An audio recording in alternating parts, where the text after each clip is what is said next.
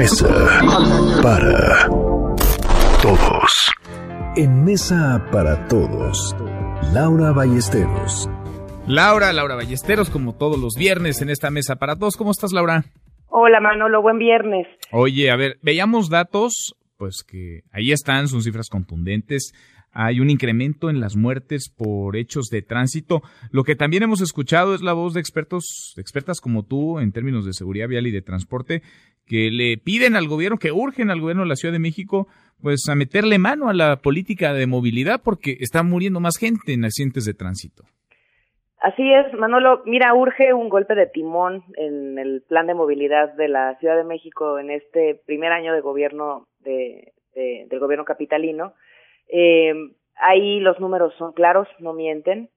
Tanto vía C5 como vía eh, policía de la ciudad, con datos abiertos además del propio gobierno, es decir, datos oficiales, se ha ya eh, hecho público este aumento de muertes. Vía C5 se sabe que son eh, casi 35%. eh, y vía Policía de la Ciudad registra hasta un 17%.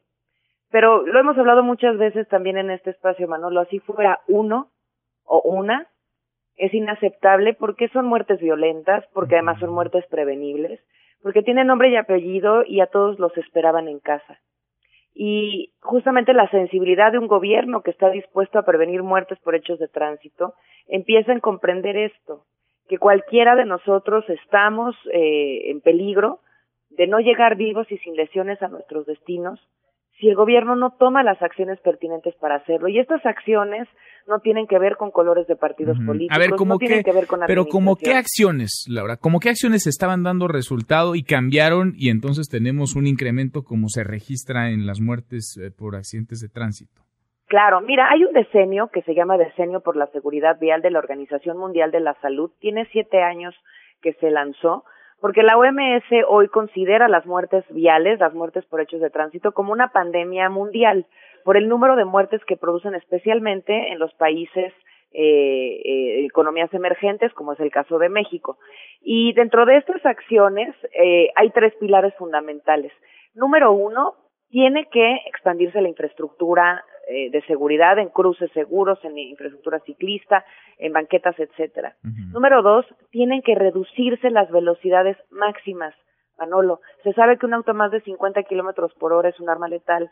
Y número tres, tiene que garantizarse que el gobierno vigile la no violación de estas normas.